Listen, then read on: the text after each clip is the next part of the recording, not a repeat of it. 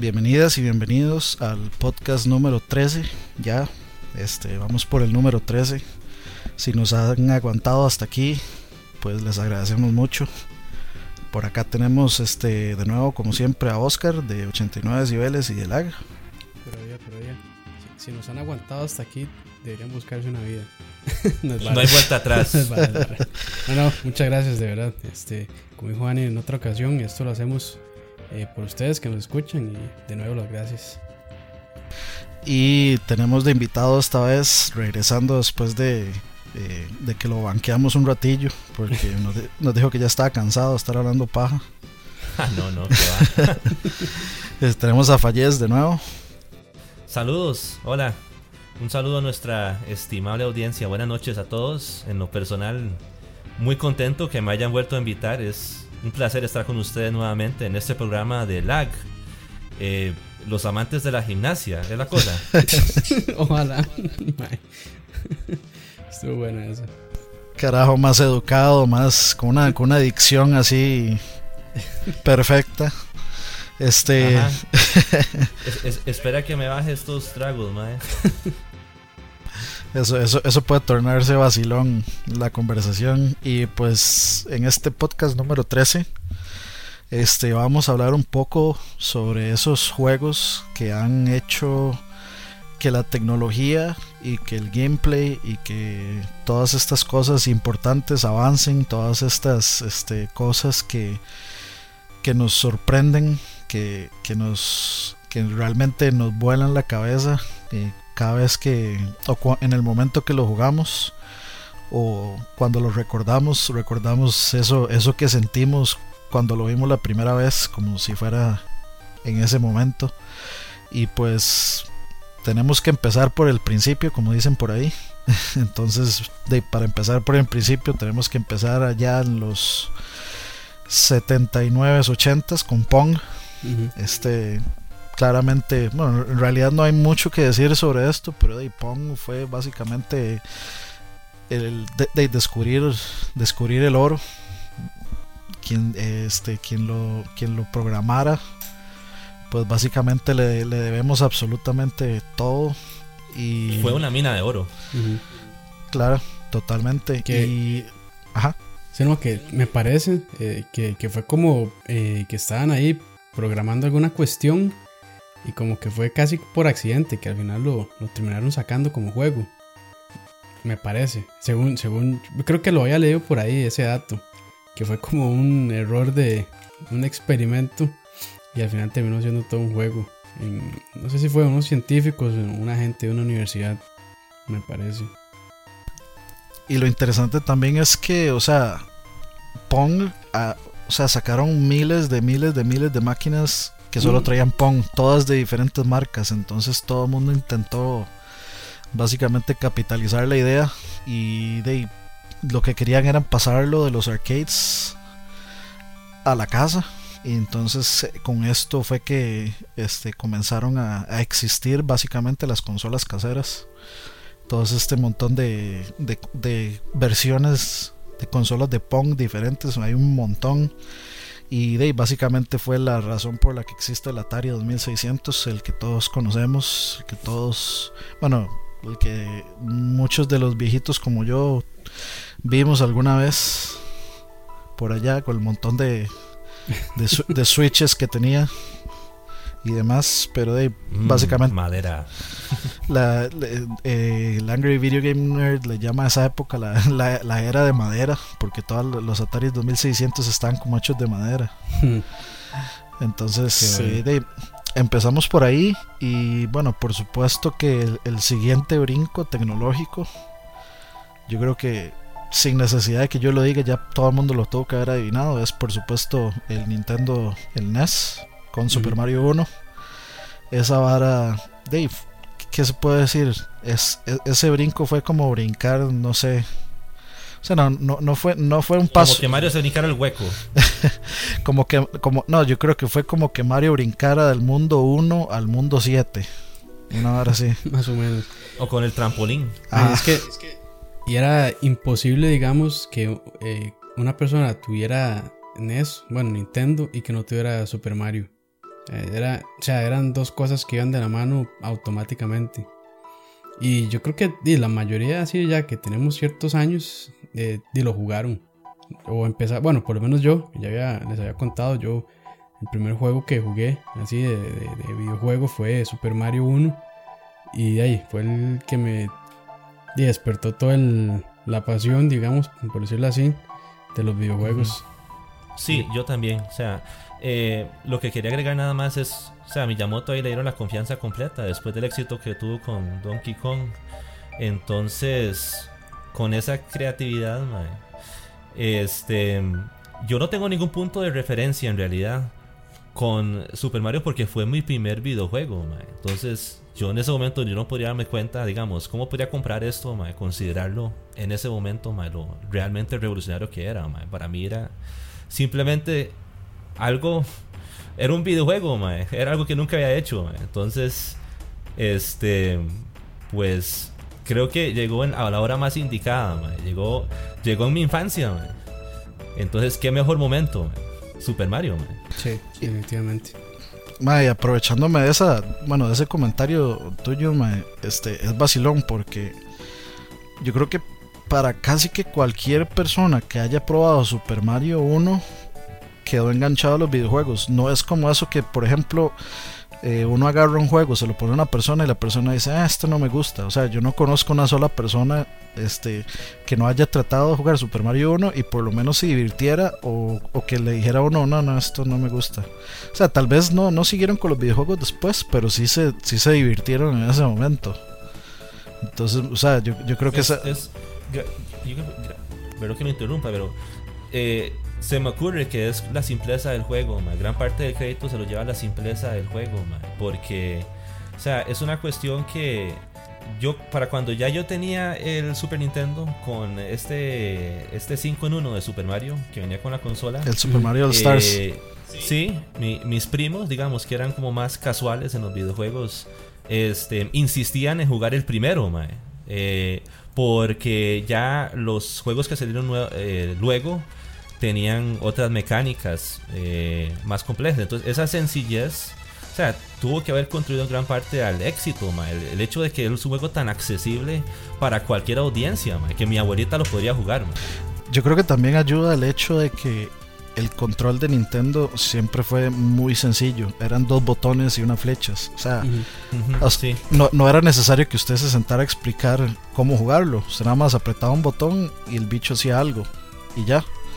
En cambio, digamos, en el momento en que empezaron a salir más botones, ahí sí ya uno tenía que sentarse a decir, mira, el X es para esto, el Y es para tal, con B brinca, con A corre, con este el R hace esto. Entonces ya ahí se, eh, tal vez para la gente menos interesada se le complica más, pero la simpleza del control de NES yo creo que ayuda, a, ayudó montones a eso, a a que la gente que no se involucrara tanto pudiera por lo menos tener la, la oportunidad de probar algo sencillo y algo accesible. Y es que también que no era sencillo y accesible tampoco, porque Mario 1, fuck, man, es, o sea, no, no, es tampoco un paseo en el parque. sí, sí. y, yo creo que también algo que, que le ayuda, aparte de, de, todos los elementos de gameplay, es de que es llamativo, ¿verdad? Usted lo ve en la pantalla, llama la atención, la paleta de colores y todo eso. Entonces, tal vez mucha gente venía de, de, un Atari que era más eh, casi que usar la imaginación por, el tipo de, de, dibujos que tenían los gráficos. Allá algo que era como un poco más, por decirlo así, que uno podía identificarlo como real, ¿verdad? Que ya eran como más formas definidas y más coloridas. Entonces yo creo que también eso fue algo que le ayudó mucho al juego. Sí, y también que el juego tenía una meta, porque los juegos de Atari eran, eran de puntos, era quien hacía más puntos.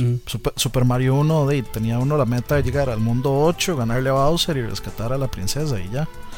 Ahí volví a empezar el juego y todo, etcétera, pero digamos esa era la finalidad del juego. los juegos de Atari no tenían una finalidad más que este hacer un montón de puntos, repetir las mismas secuencias un montón de veces, hacer un montón de puntos y de ahí se acabó. Y bueno, y ahora tendremos que movernos al siguiente paso. Eh, Zelda, Zelda. es este, pues sí, como ya escucharon por ahí ese, e, e, ese suspiro por ahí que escucharon. Eh, por supuesto que hay que mencionar este Zelda eh, en la categoría, bueno, no solo de gameplay, por supuesto, mucha gente recientemente mucha gente dice, ah, qué chido el Zelda nuevo que va a ser open world y no sé qué. Me permito, me permito tomarme la atribución de contra, eh, contradecirlos y contradecirlas y decirles, Zelda siempre ha sido open world, Zelda prácticamente inventó ese concepto. Y aparte de eso, pues tenemos también que Zelda eh, incluyó esa famosa batería para uno poder guardar los, las partidas y Dios bendiga esa bendita batería que también era, también era inmortal, porque duraba toda la vida.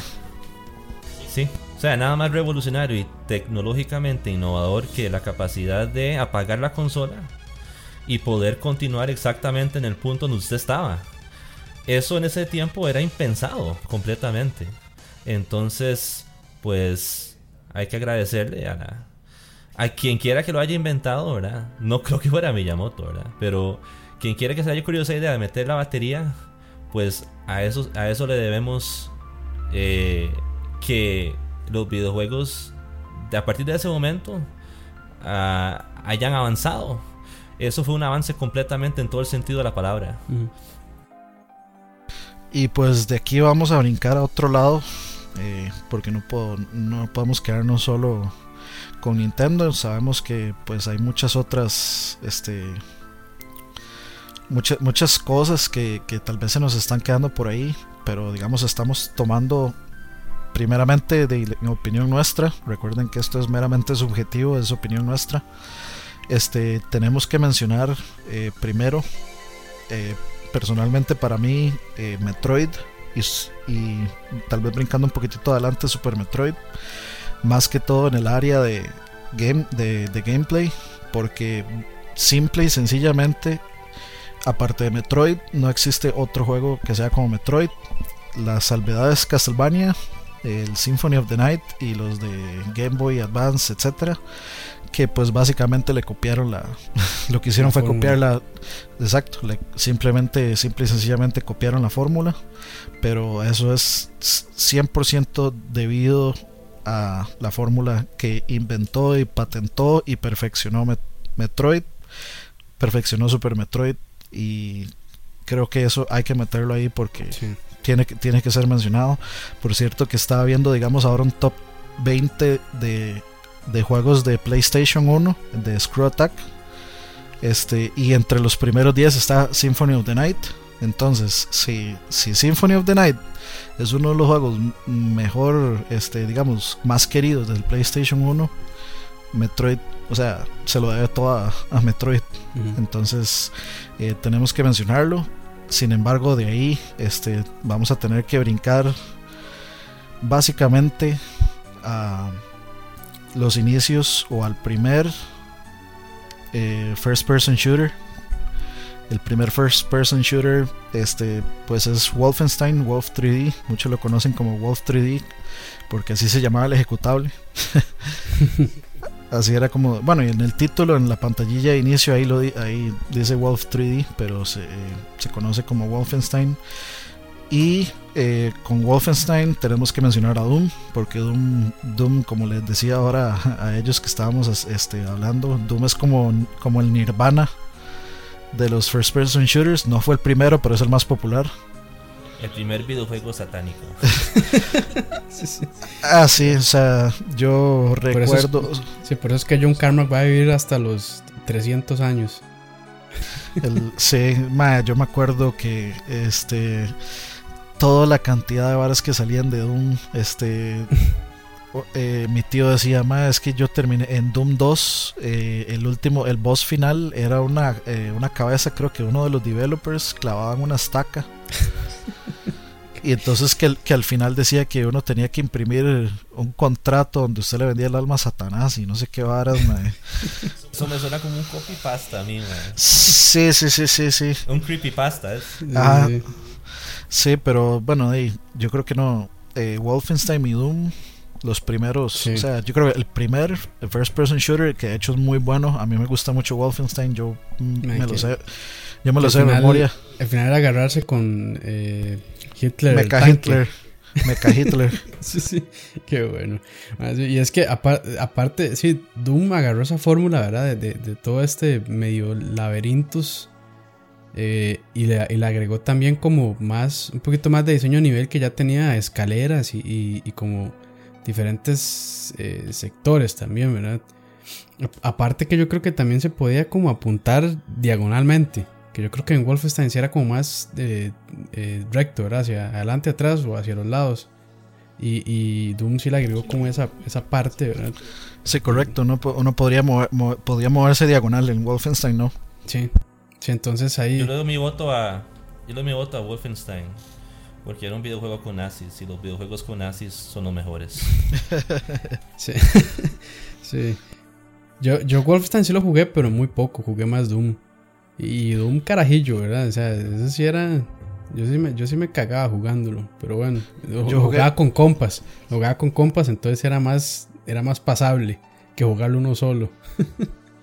yo jugué, yo jugué Wolfenstein más que Doom. Eh, por eso me lo sé de memoria. De hecho, eh, yo había comprado el, el, Wolfenstein que salió en la colección en, en, en PlayStation Store. Ah, y, todavía, me acordaba todos los pasadizos secretos. Hay un pasadizo como que en, el tercer nivel que lo manda como al nivel 34. Es una y después uno se devuelve. Se devuelve al, al, nivel 4. O sea, es súper complejo, es súper vacilón. Y muchos no saben o muchos tal vez este, nunca lo jugaron. Yo por dicha, mi tío siempre fue bastante gamer hace mucho tiempo y le gustaba conseguir juegos. Y jugué la secuela de Wolfenstein que se llama Spear of Destiny, que también era muy era, era la misma vara, muy bueno, muy divertido, etcétera. Eh, pero era ahí salían puros, era como con zombies y, varas así, entonces pues bastante vacilón. Y bueno, de ahí, eh, yo creo que aquí ya... Un dato, dato curioso, Doom fue tan popular que incluso hay un, hay un, un anuncio que sale Bill Gates hablando sobre Doom. Creo que promocionando Windows 98 o 95, no recuerdo. 98 creo que era. Por ahí. Pero lo podemos dejar, es, es bastante vacilón. Bendito Bill Gates con Doom. No, no, sé por qué me acordó del.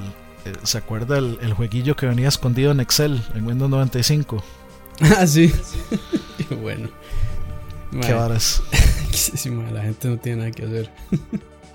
Ok, y bueno, ahora vamos a pegar otro brinco un poquillo más adelante.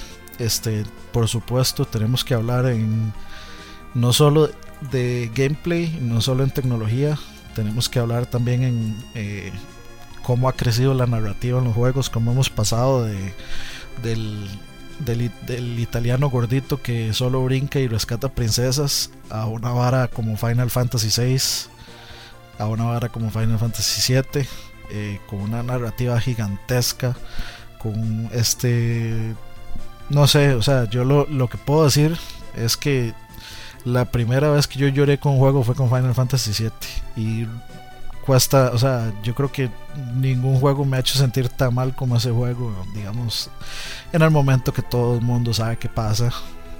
Pero ese, ese, juego a uno, a uno le pega duro. Y digamos, lo decía la, la vez pasada y lo repito, yo no soy una persona que me gusten esas las batallas random, esa hora que estaba caminando y de pronto le sale una batalla y Final Fantasy VII tenía era súper molesto porque era como uno daba medio paso para batalla, dos pasos para batalla, uno y medio para batalla, uno no, uno no podía avanzar casi, uno tardaba tal vez una hora en caminar del punto A al punto B que estaban ahí nomás. Y resulta que, bueno, o sea, básicamente la historia de Final Fantasy VII fue lo que a mí me hizo seguir y llegar hasta el final. Entonces, eh, la, narrativa tanto de Final 6 como de Final 7 son una vara revolucionaria. Bueno, en realidad, o sea, tenemos que hablar de Final Fantasy VII tal vez del 9 para abajo. Sí. Del 9 al 1. Sí, claro. Yo bueno, de Final Fantasy VI solo podría yo reiterar, porque si ustedes me han estado poniendo cuidado en el podcast, eh, ustedes ya tienen una idea de lo que representa para mí eh, ese juego. Eh, el personaje de Kefka, la escena de la ópera, el hecho de que usted pensaba que se iba a acabar el juego, un evento cataclísmico, y no iba ni por la mitad. Entonces, por todo eso, aparte de que el cambio que hubo, si usted se pone a ver las entradas de Final Fantasy del 1 al 5, aquí ya había una exploración más profunda en la psique de los personajes, este, el desarrollo de toda la narrativa, eh, cómo los personajes cambian. Creo que eso solamente se empezó a ocurrir hasta que vimos la sexta entrada en Final Fantasy. ¿verdad? Ya era una entrada mucho más profunda que las anteriores. Entonces por todo eso hay que darle el crédito. Y yo creo que eh, también hay que mencionar entre esos a Chrono Trigger. Creo que también es otro, es otro entre esos dos entre el salto entre Final 6 y Final 7, que bueno, es un salto tecnológico más que todo porque ya la narrativa, o sea, la narrativa fuerte ya venía desde el 6 y venía desde, con Chrono Trigger, o sea, historias complejas eh, que, o sea, trascienden y exploran un montón de situaciones. Sí, que por eso es que eh, se le quedan en la mente a uno, de lo, de lo buenas que son, de lo fuertes que son.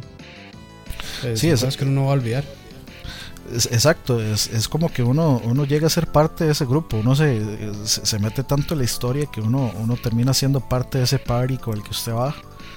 Y, y, cuando alguien se muere o a alguien le pasa algo, uno se preocupa, uno, sufre, sí, sí.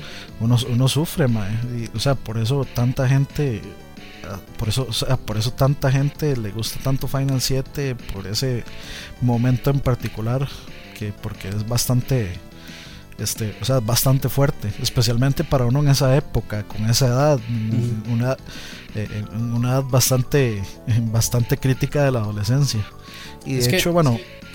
Si no, es que vamos, uno no espera que un videojuego lo, lo patee de esa manera uno, más que uno lo hacía más que por diversión, por sentarme tal vez a pasar un buen rato y, y, y ya se ponen estas barras así, historias tan fuertes, tan tal vez eh, no sé, para adultos se puede decir, porque en esa época éramos niños o adolescentes.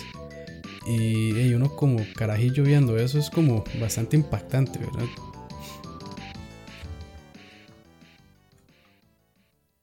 Pues sí, y yo creo que también este voy a, voy a hacer una mención un poco externa, pero hace poco eh, me estaba acordando de jugar el Crisis Core el Crisis Core, para los que no saben, es este un juego que salió en, PSP, que es una precuela de Final 7, donde uno juega completamente todo el juego con Zack. Y es vacilón, porque uno dice, madre, o sea, si yo ya jugué Final 7, ya yo sé cuál es el final de Zack. Entonces, de para qué yo quiero jugar este juego. Mm. Sin embargo, digamos, el, el gameplay se puede decir que es el gameplay que adoptaron para los Final Fantasy actuales. Diría que es es, básicamente la base. Gráficamente es excelente, los cinemas son increíbles, la música es increíble. Y uno cree que no, pero uno ve el final de Crisis Core donde se muere Zack, perdón por los spoilers si no lo han jugado, donde se muere Zack y, y, a uno le pega durísimo igual. Porque uno pasa todo, o sea, uno pasa todo ese juego en compañía de, de, eh, de Ares y al final es como ella está en, el, en, el, en la iglesia esa mientras el más está muriéndose y uno es como mae, o sea, no, es todos los fields del universo ahí unidos. Pero es una, o sea, es, una vara fuerte. Sí. Y, y bueno, ahí ya tenemos que alejarnos un poco aquí de estos fields para pasar a otro tipo de fields. y pues tenemos que mencionar, por supuesto, en, en narrativa y en el hecho de que básicamente inventó el género, lo perfeccionó y aún hoy en día lo sigue empujando todavía más a, no sé, niveles ridículos. Metal Gear Solid 1. Básicamente Metal Gear inventó el, el stealth eh, con el primero, con el primero que salió en, en, MSX y con el primero que salió en NES. No hay, no había otro juego como esos. Sí, que que en, NES fue un cambio extraño, ¿verdad? Porque NES no, no lo trabajó Kojima. De hecho, Kojima ni sabía que lo estaban haciendo para NES. Y al final cambiaron el, el, Metal Gear, lo cambiaron por una, comp, una supercomputadora, creo. Entonces. y por eso fue que el más decidió hacer Metal Gear 2. Igual para el MSX. Ese, fue con el Snake's Revenge. Eh, y de, o sea, igual si uno se pone a jugar eh, Metal Gear NES, igual es un juego súper diferente. o sea, por lo menos tiene por ahí algún indicio de la influencia de lo que era el original. Pero básicamente del que estamos hablando es el de Play 1, porque yo creo que es el que más impacto ha tenido por la originalidad del, de la trama, lo adulto de la trama, lo complejo de la trama, el darse cuenta que Master Miller era, era Liquid Snake. O sea, yo casi tengo el control. Yo, man, no puedo. la, batalla con Psycho Mantis también, que lo hacía cambiar a uno y, que el mal le leía lo que no tenía en la memory card. esas eran varas que nunca se habían visto, que ya rompían la, la, ¿cómo es que le dicen? El, el fourth wall. Y ya interactuaban más directamente con, con, Y era como una experiencia más personalizada, ¿verdad? a mí lo que me encantaban eran esas cosas, todas las cosas extrañas que pasaban a uno en el juego, como los códex, creo que eran en el... Ah, sí. Creo que fue en el segundo juego, sí, de Play, de Play 1. Este... Eh, todas esas cosas, todos los easter eggs y esas cosas escondidas que estaban ahí, cosas que a uno lo hacían detenerse y pensar, qué cosa más extraña. ¿Cómo van a, pensar en eso? De un pronto a otro estamos hablando de invasores alienígenas y ovnis y toda la cosa. Entonces es un poco es un poco inquietante. Ah, en, el 2 de Play 2 es. Sí, sí, sí, sí. Ah, sí, Esa, parte, esa parte, yo me acuerdo, o sea, una pequeña anécdota así rapidona, ma. Yo, Metal Gear Solid 2, un compa lo compró original, lo trajo a mi casa y yo lo pasé en una sentada. porque el juego simplemente era así como, mae, ¿qué va a pasar después? ¿Qué va a pasar después? ¿Qué va a pasar después? Y lo pasé en una sentada. Ahora, mae, imagínense lo que es llegar a esa parte, mae, a la parte de, este, de cuando eh, ya capturan a Raiden y uno está en, en el barco ese submarino. Este, y la parte donde el Colonel empieza a decir todo ese poco de tonteras, son como las 4 y media de la mañana, 5 de la mañana, sí, sin dormir. Uno se friquea, man. Uno se asusta, güey. y yo viendo esa vara y el, y el kernel me dice, ma, como, eh, put the game down, it's been too long y no sé qué. Y yo, ma, ¿qué, está pasando? Me estoy volviendo loco. Ma, fue, fue, un ride, a mí me, me, dio rarísimo ese ride, porque era, era demasiado lo que yo llevaba jugando, ma. Y aparte, también, o sea, la vara de en, en Metal Gear 1, ma, la vara de de que el codec de, de Meryl estuviera detrás en la caja. Que el, la, ah. frecuencia, la frecuencia del codec ah, sí, estuviera. la parte de atrás, sí, de la portada. estuviera la parte de atrás de la, la caja. portada, sí. Yo eso fue como. así, mind blown, man a mí nunca, o sea, nunca se me, nunca se me hubiera ocurrido, ma, y yo no, y eso que a mí me, o sea, yo soy uno de que me gustan las varas físicas porque me gusta ver el arte y las cajitas y todo, ma, y quién sabe cuántas veces yo vi esa vara y nunca, nunca le presté atención, porque, y eso es lo revolucionario, ma, son juegos que toman, o sea, que toman los estándares y los, los destruyen completamente, ma, lo sacan a uno de su zona de confort, ma. Porque quién se iba, o sea, quién se iba a imaginar que uno en la caja se iba a encontrar algo relevante para el juego, man. Si uno agarra la caja, la deja ahí al ladito y juega y ya, punto. Exacto, man. Y bueno, ahí vamos a, dar otro brinco y vamos a mencionar este un par de juegos que creemos que son uno que creemos que es importante para muchos fiebres también y otro que definitivamente es así un una institución total. Este, el primero es Age of Empires. Eh, para los fans de los RTS, creo que todo el mundo en algún punto de su vida usó al Mustang en Age of Empires 2. How do you turn this on? Ah, y el otro que el otro que tenemos que mencionar, por supuesto, es StarCraft. Porque hay una liga de StarCraft en China y lo pasan en televisión, o sea. Salió hace, no sé, 15, tal vez, 15 años, bueno, no sé, por ahí. y hasta el día de hoy se sigue jugando. Es, o sea, eso es algo que, o sea, muy pocos juegos rompen la barrera de la antigüedad como lo hace StarCraft. Y eso es un claro eh, ejemplo De, lo, de lo profundo que era el gameplay y de lo adictivo que es también, ¿verdad?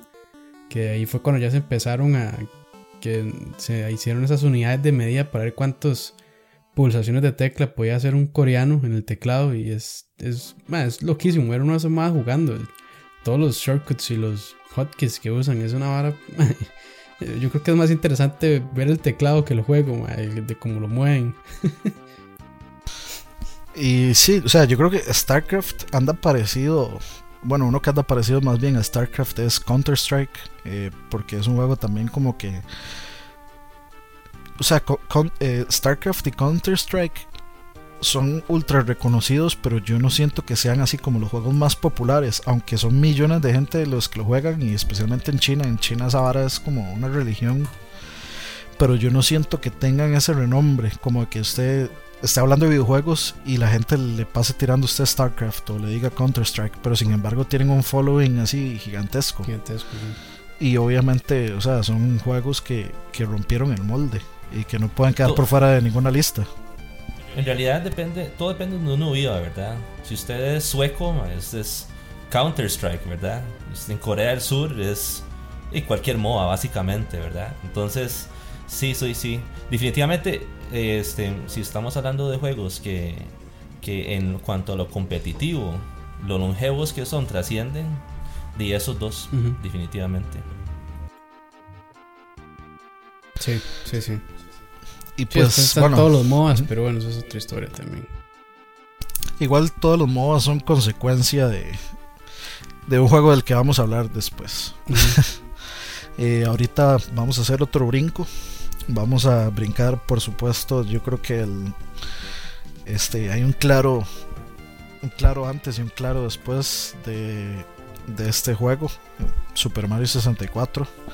Yo puedo no ser muy fan de los Marios en 3D. Yo creo que ya lo había mencionado antes. Si no, pues lo menciono. A mí realmente los Marios en 3D nunca me gustaron. Pero, o sea, es innegable el antes y es innegable el después y la, la revolución tecnológica que trajo Super Mario 64.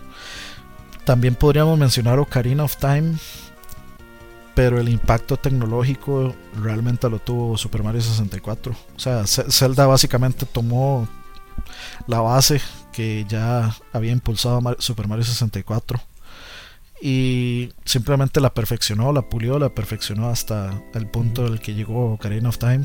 Pero yo creo que el, el yo creo que es necesario darle esa medallita a Super Mario 64. Sí.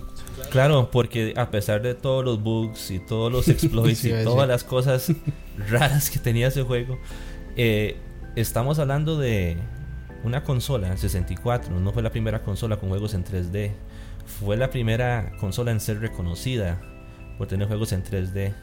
Y el primero de sus juegos, su primero 64, el solo hecho de ver a Mario así en 3D, ese solo hecho era, completa, o sea, en ese momento era, o sea, para mí, increíble, impactante, ¿verdad? Mover Mario en un espacio en 3D, ¿verdad? Si, yo me pongo en términos comparativos, ¿verdad? Ha sido para mí como el, el wow más grande, el, factor sorpresa más grande. ese hecho de poder ver ya finalmente videojuegos en 3D. Este es el futuro. Vamos al futuro. Sí, yo, yo estoy de acuerdo con eso. A mí me pasó eso con dos juegos. Me pasó con Super Mario 64 y me pasó con Sonic Adventure 1. En la partecilla donde uno va corriendo y le sale la ballena y todo eso, yo dije, wow, man, esta ahora sí se ve increíble. Y ahora, ahora no lo ve y es como, eh Pero, pero yo creo que esos dos juegos sí, sí, tuvieron un efecto bastante, o sea, sí me impresionaron mucho en, el aspecto de que, bueno, en el aspecto visual, porque también se veían muy bien, o sea, era eh, bastante llamativo y a la vez era algo como que uno nunca había jugado, especial, bueno, más que todo Super Mario 64, Sonic no tanto, pero Super Mario 64 es como... Eh, como reaprender a jugar otra vez, porque era, era muy diferente. Sí, es que desde ese entonces yo creo que también los, los plataformas cambiaron mucho, ¿verdad? Ya, ya hacia allá se dejó un poco de lado el 2D, ¿verdad? Y ya la mayor plataformas eran 3D, por ejemplo Crash Bandicoot y cuestiones así, que ya todo era más 3D. Bueno, que, que Crash Bandicoot no era tan 3D, pero sí, sí tenía ahí su, su profundidad. No, pero digamos, estaba, eh, por ejemplo, Gex, estaba Spyro, ah, estaba Rayman. Sí, estaba Harry Potter y la piedra filosofal. y di, yo creo que eh, aquí vamos a hacer otro brinco y regresar de nuevo a los first person shooters para mencionar los, así en mayúscula, los first person shooters, Half-Life 1 y 2. Mencionamos los dos porque mm, no se puede dejar ninguno de los dos por fuera. El uno. Y alabado sea Gaben.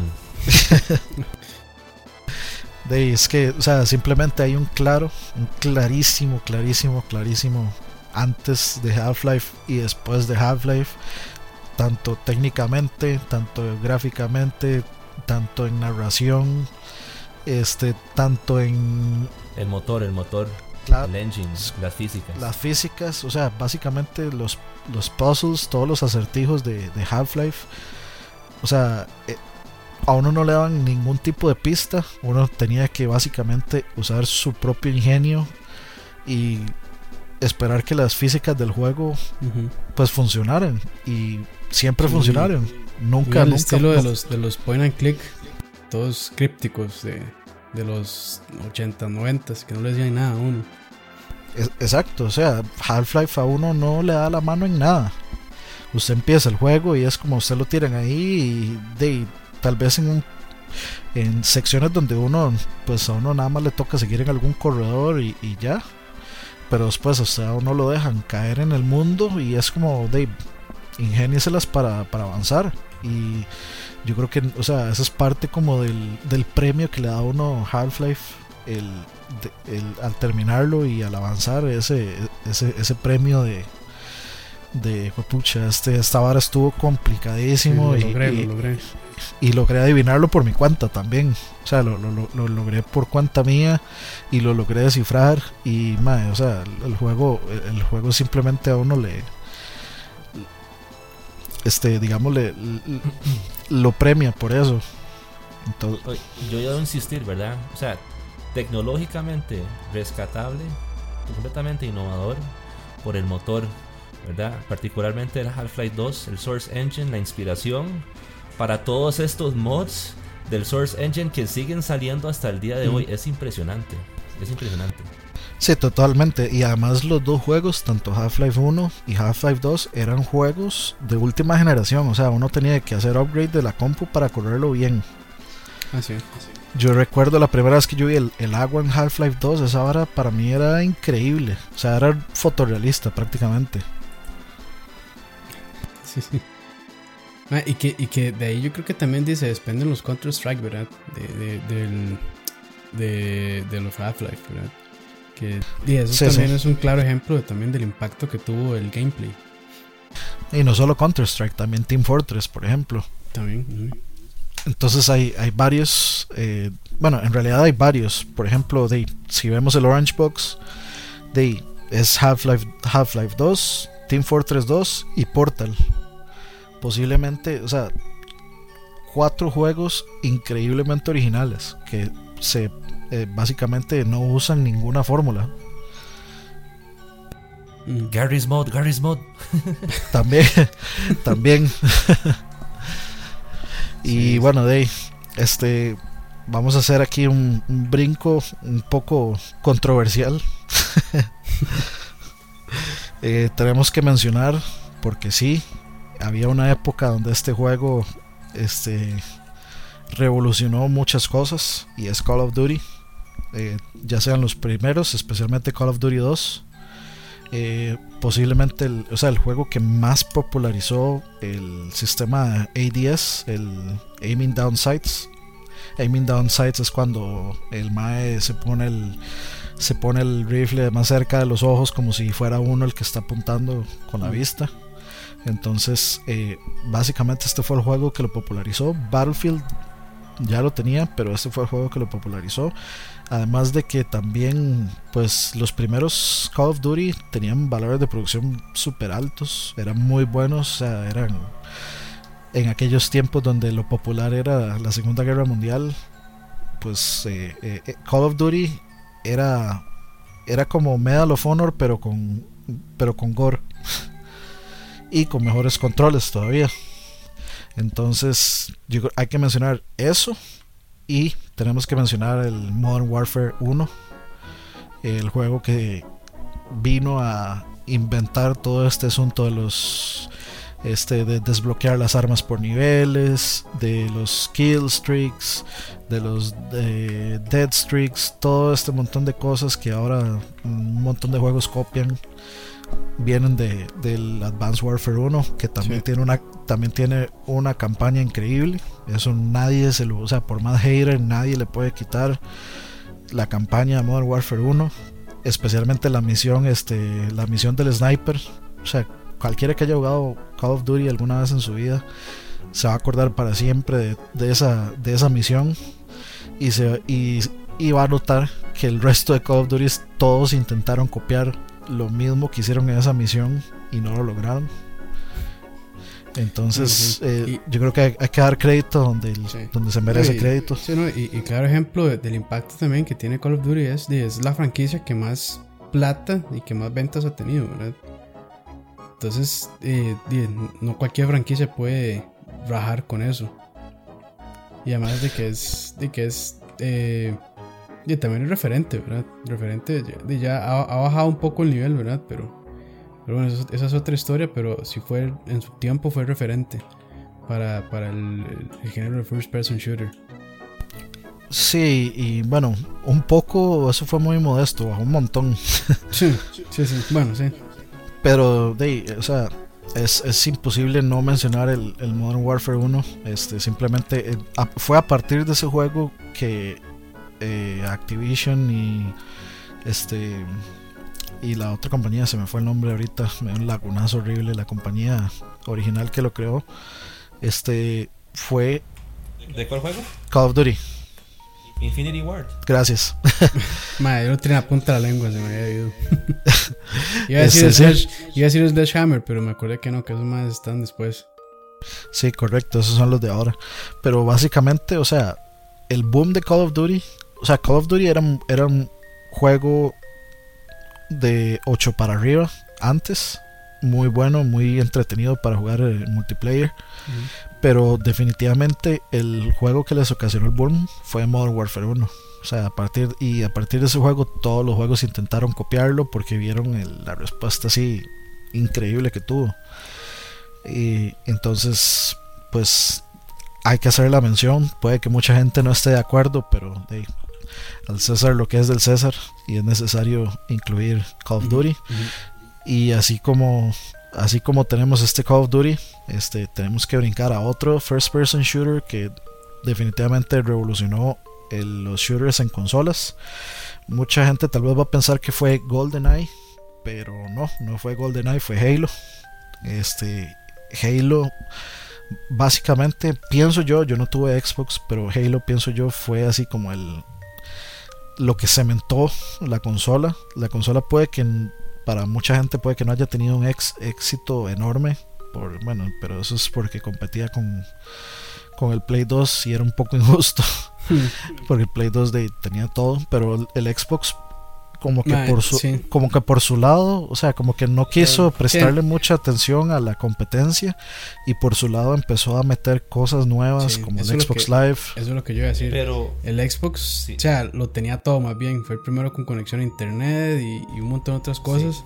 Pero como usted dice, en ese momento eh. el mercado está un poco monopolizado por, por PlayStation, eh, bueno, por Sony, perdón, con la PlayStation 2, que tenía casi que un, todas las exclusivas fuertes, entonces eh, de, usted no puede jugar Metal Gear en Xbox.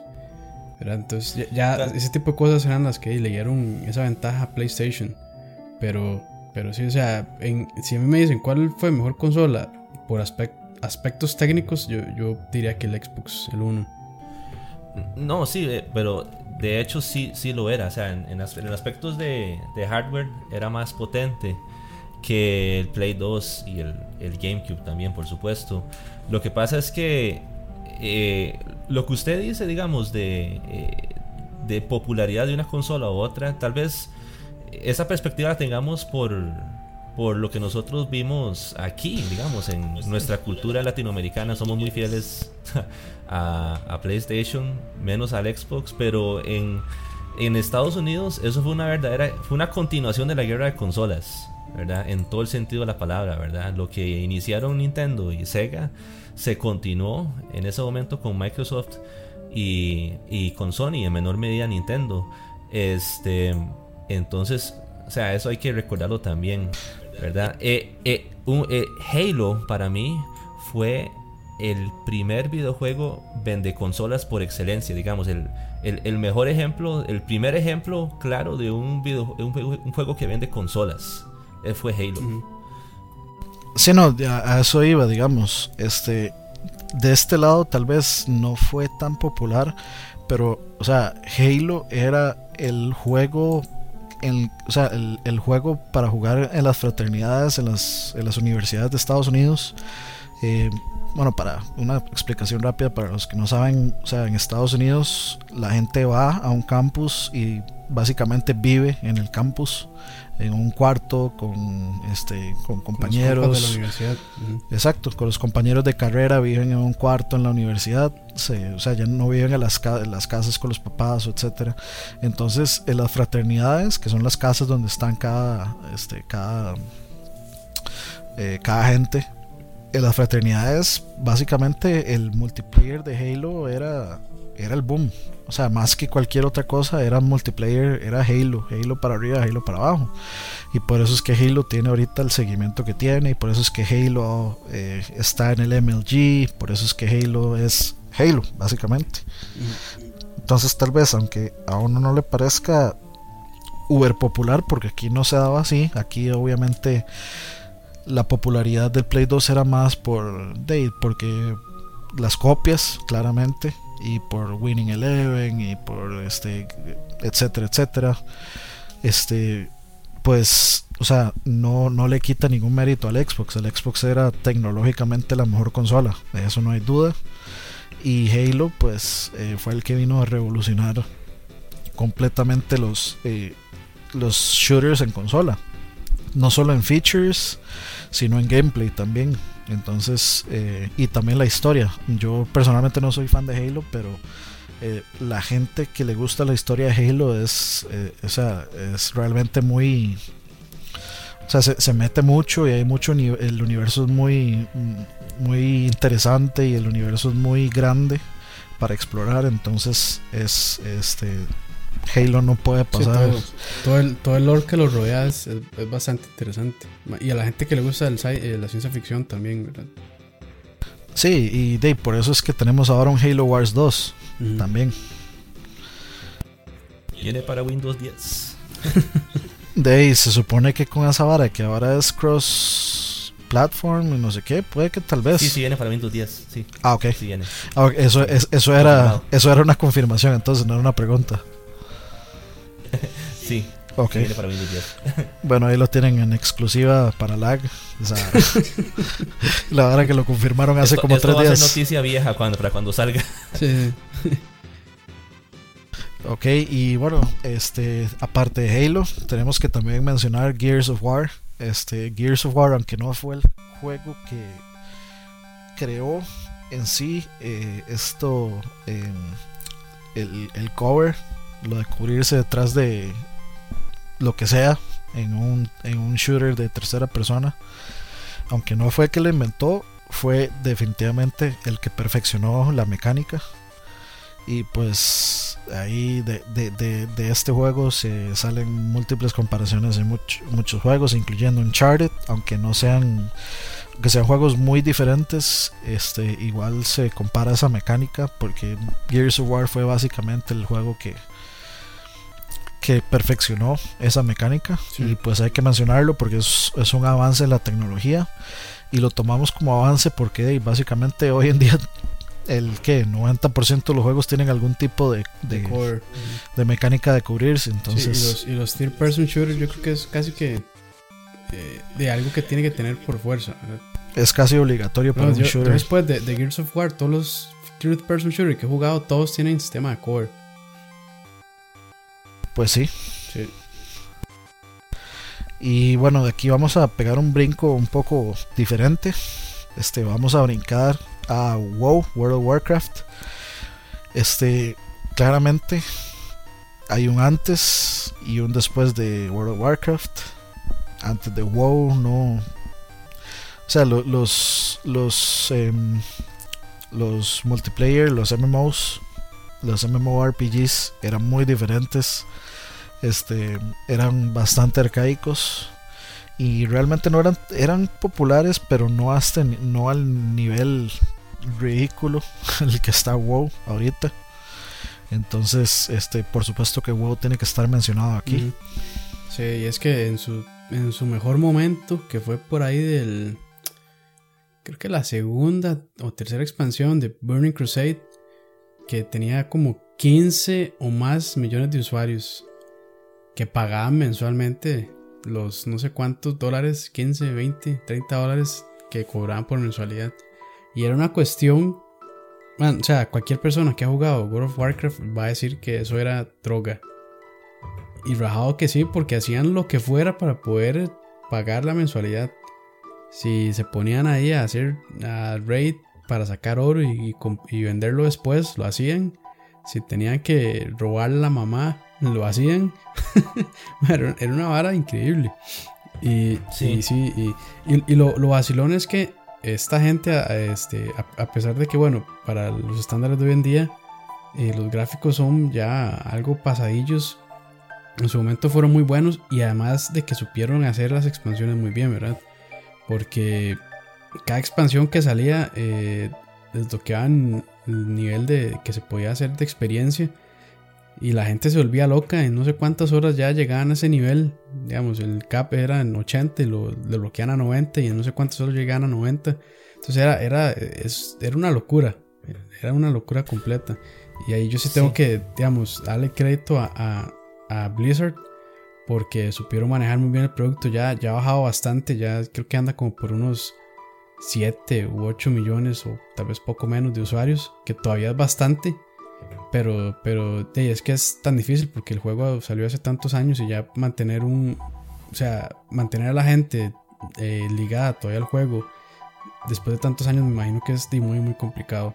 Pero, sí. Hay, hay bastantes cosas que podríamos tomar en cuenta para considerar a WoW darle el calificativo de revolucionario en su género, pero tal vez una de las cosas más importantes en mi opinión, y, pues, por supuesto que los jugadores de MMO para eso, esto va a ser demasiado obvio para ellos, pero eh, el sistema de la Trinidad, ¿verdad? Donde tenés en el, en el, en el Trinity, ¿verdad? El, eh, eh, núcleo de ese gameplay, en el núcleo de ese gameplay tenés a un tanque, que es quien básicamente absorbe los embates del enemigo, tenés a los DPS, damage per second, y tenés al healer, ¿verdad? Eh, el rol de curación. Esa, esa trinidad de roles que tenemos en los MMOs es algo que continúa hasta el día de hoy, ¿verdad? Y ha sido eh, una y otra vez eh, la mecánica de juego preferida, porque o en realidad es muy efectiva, hasta el punto que los MMOs más recientes han querido apartarse de esa mecánica que ya se percibe como que está agotada, ¿verdad?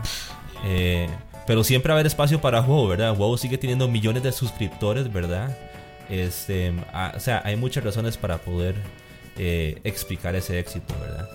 Sí, no, no solo, o sea, también no solo esa, esa trinidad no solo se dio dentro de los WoW, sino que también se salió de ahí y fue a dar a otro, a otro tipo de géneros, donde también aplicaba. Este, entonces, de, también por ahí es, es, influencia. Aparte de que también, pues, de, esa, esa trinidad, digamos, es, la forma más sociable de jugar un MMO, porque al, final yo creo que lo que más sostiene a los MMO es el aspecto social el aspecto de, estar ahí con un party, con compas vacilando y que aquí, que allá, y tomarse la vara en serio, y, Leroy Jenkins y aquí y allá. me lo quitó, me lo quitó, yo le iba a decir. Entonces, o sea, yo creo que el aspecto social es una de las varas más importantes de, WoW. Y pues no, esta lista no podía quedar sin, sin eso. No sé si tienen algo más que agregar. No, no. no. le, excepto lo de Leroy Jenkins. Si, le van a entrar, sí, tengan cuidado porque es muy adictivo. no, sí, y de hecho es una, es una advertencia válida, porque sí, hay gente que realmente se abusa de eso. Sí. Y bueno, y ya para cerrar, este, vamos a mencionar este, otros tres juegos así en conjunto que, bueno, técnicamente son cuatro, pero vamos a mencionarlos todos juntos. Este, estos serían, en, por supuesto, no podemos dejar de mencionar eh, Grand Theft. Eh, pensamos mencionar el 3 y el Vice City porque pensamos que lo, eh, aunque el 3 ya tenía las bases, el Vice City realmente perfeccionó e impulsó un montón de cosas. Este, mucha gente va a decir que no, que San Andreas, que etcétera, pero creemos que esos dos son los, los, los mayores precursores de, de este tipo de juego, llamémosle eh, sandbox o open world, como quieran. Entonces creemos estos dos, por ejemplo. No sé, este, algún aporte por ahí que quieran agregar. Sí, este. El, el, el 3 yo lo jugué muy, muy poco. Pero, pero bueno, también el 3 fue el que dio el salto ya a 3D, ¿verdad? De, de los anteriores que venían, que eran como eh, que la vista era desde arriba. Ya el 3 ya sí brincó a, a, a 3D. Entonces ese fue un salto bastante importante. Y como usted dice, ya el Vice City tomó la fórmula que tenía el 3 y la perfeccionó. Y tanto en historia, la historia del Vice City yo creo que es, bueno, junto con San Andreas es de las mejores de, de la saga. Y además que tenía toda esta cuestión de, bueno, no recuerdo si, me imagino que en el 3 también, pero tenía toda esta cuestión de, de, de, hacer todo ese tipo de trofeos y cuestiones medio locas que había que hacer para, para los, los eh, colectivos o como se, se diga. Eh, y no sé, o sea, yo ese juego sí le metí muchísimas horas por lo, por lo bueno y por lo divertido que era. O sea, ¿quién, quién no se metió en una Ammunition a tratar de sacar las 5 estrellas y mantener lo más que pudiera ahí comprando, comprando armamento en, el Ammunition y volándole bala a todo el ejército? Era, era buenísimo. Ese es como uno de los recuerdos que tengo, el Vice City. O sea, ahí sí, y, sí, y el, sí. el summoner tanques y eso. También, sí. Robarse el tanque y ir a guardarlo en la cochera. sí, sí, sí. Y bueno, ahí, este, actualmente hemos estado discutiendo eso y realmente se nos hizo bastante difícil pensar en algo que actualmente sea revolucionario. A mí personalmente lo único que se me eh, que se me vino a la mente fue la saga de Souls, Demon Souls, Dark Souls, Bloodborne. Es como lo único, aparte de todo lo demás, que son todo lo demás, nos referimos a juegos eh, que sean open world o juegos de eh, disparos o juegos en primera persona, que es básicamente lo que está abundando ahorita. Desgraciadamente nos gustaría más, más variedad. Creo que eh, bueno, la, la, revolución técnica que va a traer Metal Gear 5 va a ser bastante importante. Pero creo que siempre va a seguir siendo un open world. A pesar de que está empujando un montón de, de cosas hacia adelante, tecnológicamente hablando. Este, yo personalmente creo que la saga de Souls es la que más se aparta de todos esos encasillamientos, digamos encasillamientos de géneros y encasillamientos de, de muchas cosas. Y este también por ahí este Fallez nos mencionaba Minecraft, que yo creo que también merece, merece estar ahí por lo menos como mención honorífica. Este, es que es toda una cultura Minecraft, ¿verdad? y eso hay que tomarlo en cuenta, ¿verdad? Y tiene muchos imitadores y este pues es una cultura completa, sí. entonces, ¿verdad? No podemos meternos mucho en el asunto porque eh, ninguno lo hemos jugado. Sí. Pero hay que mencionarlo, es sí, que está, un, es Minecraft. Y también un ejemplo de la, mm, digamos, de, de, la influencia de Minecraft es que si uno se va al, al Greenlight de Steam, hay cualquier cantidad de clones de Minecraft de, y que, se, que incluso este, no, no, solo copian la parte de crafting, sino que también copian la, el estilo visual así como en bloques. Y además le meten, sí, le meten. Hacen un shooter con gráficos de. Correcto. De Minecraft, entonces, básicamente. Entonces, o algo así. Hay, hay, un reguero increíble de, juegos de crafteo con cuestiones de MMO, survival con zombies, que es lo que está de moda ahora. Entonces, esa es una clara influencia de, Minecraft. Y de hecho, digamos, de los canales de YouTube de gaming en su momento más grandes, eran más que se ponían a jugar Minecraft haciendo feo con otros compas. Y regueros de millones de visitas. Entonces eso también es un ejemplo De, lo poderoso que es, que es Minecraft, que lo sigue siendo todavía. Y que este, no, estamos contando, no estamos contando el hecho de que Minecraft tiene su propio con, digamos. Ah, sí, Minecraft. Su propia, ah, tiene su propia convención y todo. O sea, la cantidad de gente que juega esa vara y la cantidad de gente que, que le gusta y que lo apoya. O sea, este yo creo que eso lo hace merecedor de por lo menos una mención honorífica.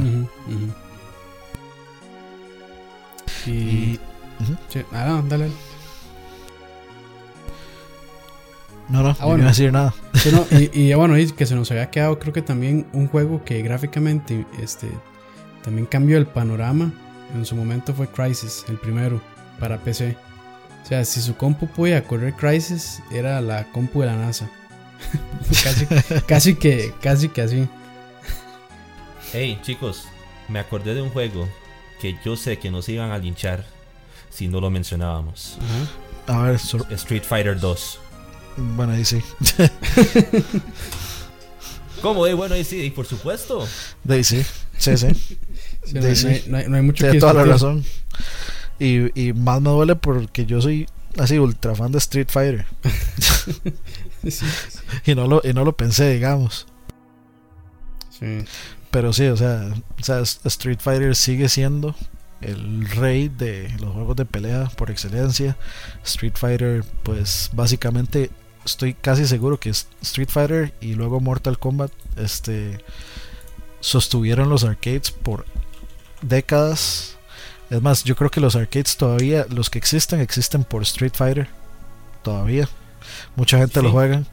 Este, por supuesto, el Ivo, el campeonato mundial de juegos de pelea, se creó por Street Fighter. O sea, básicamente es esa, eh, digamos, ese evento es de Street Fighter. Todos todo el resto de juegos son invitados, pero o sea, Street Fighter es amo y señor ahí, no hay, no hay mucho que decirle. Lo, siento a los fans de King of Fighters, lo siento por los fans de lo demás, pero de Tekken. Fatal, Fury y Art of Fighting, que fueron los predecesores de King of Fighters, claramente influenciados por Street Fighter 2. Street Fighter 2 eh, se merece esa, esta mención aquí. Eh, el aspecto técnico, digamos, la cuestión tecnológica, digamos el hecho de que en el gameplay, ¿verdad? El, la forma en que usted podía combinar movimientos, ¿verdad? Combos, ¿verdad? El buffer para pasar de un movimiento a otro, ¿verdad? Y hacerlos consecutivos. Ese fue un aspecto de gameplay que no, era, no fue intencional en su momento. Fue completamente accidental. Que, que, que pudiéramos seguir un movimiento con otro y hacer un combo, ¿verdad? Y después ellos dijeron, oh, bueno, vamos con esto, ¿verdad? Y esa fue la revolución de Street Fighter en los juegos de pelea. Ah, no, y, los jugadores profesionales este, investigan datos del frame, eh, datos de los frames. Ah, es este, increíble, sí. O sea, el, el, digamos, toda la información que los jugadores profesionales le sacan al juego de digamos de que mira si si vos haces esta patada tiene tanto tiempo de, de, recovery el, la patada entonces tal vez tenés que hacerlo así o tenés que usar este otro botón al revés o si apretas estos dos botones lo que va a causar es esto. O sea toda la investigación que ha hecho los jugadores profesionales de Street Fighter en aspectos técnicos para llegar a niveles ridículos de de, de, digamos, de, de performance para ellos en los torneos. O sea, es una vara increíble. si, si, quieren conocer más, les este les recomiendo visitar la, la página shoryuken.com, así como suena, como el movimiento de, de Ryu y de Ken. Este, shoryuken.com. Ustedes ahí van a encontrar este, desde información para novatos, de cómo empezar a jugar el juego, cómo analizar la información, etcétera, eh, cómo eh, hacer combos, etcétera, etcétera, etcétera, de prácticamente todos los juegos de pelea que hay. si no pueden ir a eventhubs también.com, ahí igual toda la información del mundo ahí para si son fanáticos de los juegos de pelea. Sí. Hay de King of Fighters, hay de Super Street Fighter, de Marvel vs. Capcom, de Smash Bros. Todo lo que quieran eh, pueden pasar por ahí. Y de ahí, yo creo que con esa última mención, yo, yo Sí. no la pondría como mención honorífica, de hecho la pondría en la lista, la- en la, en la lista que se nos fue. Ujú. Entonces Sí, con, esa, con, con ese pequeño tropiezo que nos, Gracias, del que nos sí. salvó Fallez. Gracias, Fallez. Porque, mae, a- ahora, mae, ahora que lo menciona, yo creo que ese fue uno de, de- de mis momentos gloriosos jugando cuando pasé de Super Street Fighter. y, mae, cuando pasé Super Street Fighter, mae, fue uno de los momentos más gloriosos, de verdad. Yo, mae, me sentí tan bien. Y, y no hubo nadie en mi casa para Vea. verlo cuando lo gané. Un, un momento, vea, un momento totalmente. ¿Cómo lo puedo poner? ¿Verdad? Este. Un momento transformador en mi niñez. Poder sacar por primera vez el Hadoken. Ya, siendo chiquitico, chiquitico. Hacer el movimiento del Hadoken y, me- y que me saliera bien consistentemente. Totalmente transformador. Y que luego todas las peleas se convertían en, en guerras de Hadokens. Sí, en versus. Qué bueno. Y así que uno no dejaba de tirar Hadokens así como, mano, yo le voy a ganar. Yo sé que yo puedo tirarlos más, más y mejor que Más usted. rápido que usted. Y no, ma, Qué ta- bueno. el hecho de ganarle a una persona en un arcade, ma, o sea, ya eso es así como eh, la vara para rajar. Eh, ma, yo le gané a este ma en, en arcade. Todas esas leyendas de los maes que apagaban y reseteaban las máquinas de tanto que le- tanto que ganaban. O sea, todo, todo eso todo eso viene de Street Fighter. E- Esa gente básicamente inventó y perfeccionó los juegos de pelea. Entonces, de yo creo que con- ya con esta, con esa referencia cerramos. Y bueno, despedirnos ahora, darle las gracias de nuevo por escucharnos hablar tanta paja todo este rato. Y bueno, ahí no sé qué tiene Oscar que decir por acá. Sí, no, igual ahí, este, si desean compartir ahí sus, sus opiniones sobre, sobre esto que estuvimos hablando hoy, mm, bueno, súper invitadísimos a hacerlo en cualquiera de los lugares donde posteemos el podcast. Y de nuevo, gracias por, por la atención. Y, y si lograron llegar hasta acá, son unos campeones. Es como llega- haber llegado hasta Bison. Y sí, este, si se nos fue algo, con toda la libertad de mandarnos sí, a comer mierda, este, ade- adelante. Si se nos fue algo que ustedes piensan que, que fue así trascendental y muy importante, este, no, en los comentarios, este, menciónalo en donde quieran, avísenos, mándenos una, si quieren nos manda una carta al correo postal ahí, por el correo de Costa Rica y la vara, por aquello. Y de agradecerle de nuevo también a Fallez que estuvo por acá con nosotros. Sí, compañeros, eh, nuevamente un placer estar con ustedes y pues eh, siempre deseándoles lo mejor para este programa. Sigan adelante y pues ahí vamos a estar. Buenísimo. Gracias. Buenísimo, pura vida. Muchas gracias, Mae. Ahí siempre, siempre vamos a tenerlo en cuenta, Mae. Cada vez que, que se nos ocurre un podcast ahí, alguna tontera más de qué hablar, Mae. Ahí siempre lo tenemos en cuenta, Mae. Y de que sigan las invitaciones, Mae. Y bueno, nos despedimos con esto y esperamos que les guste el podcast y que la pasen bien. Nos vemos.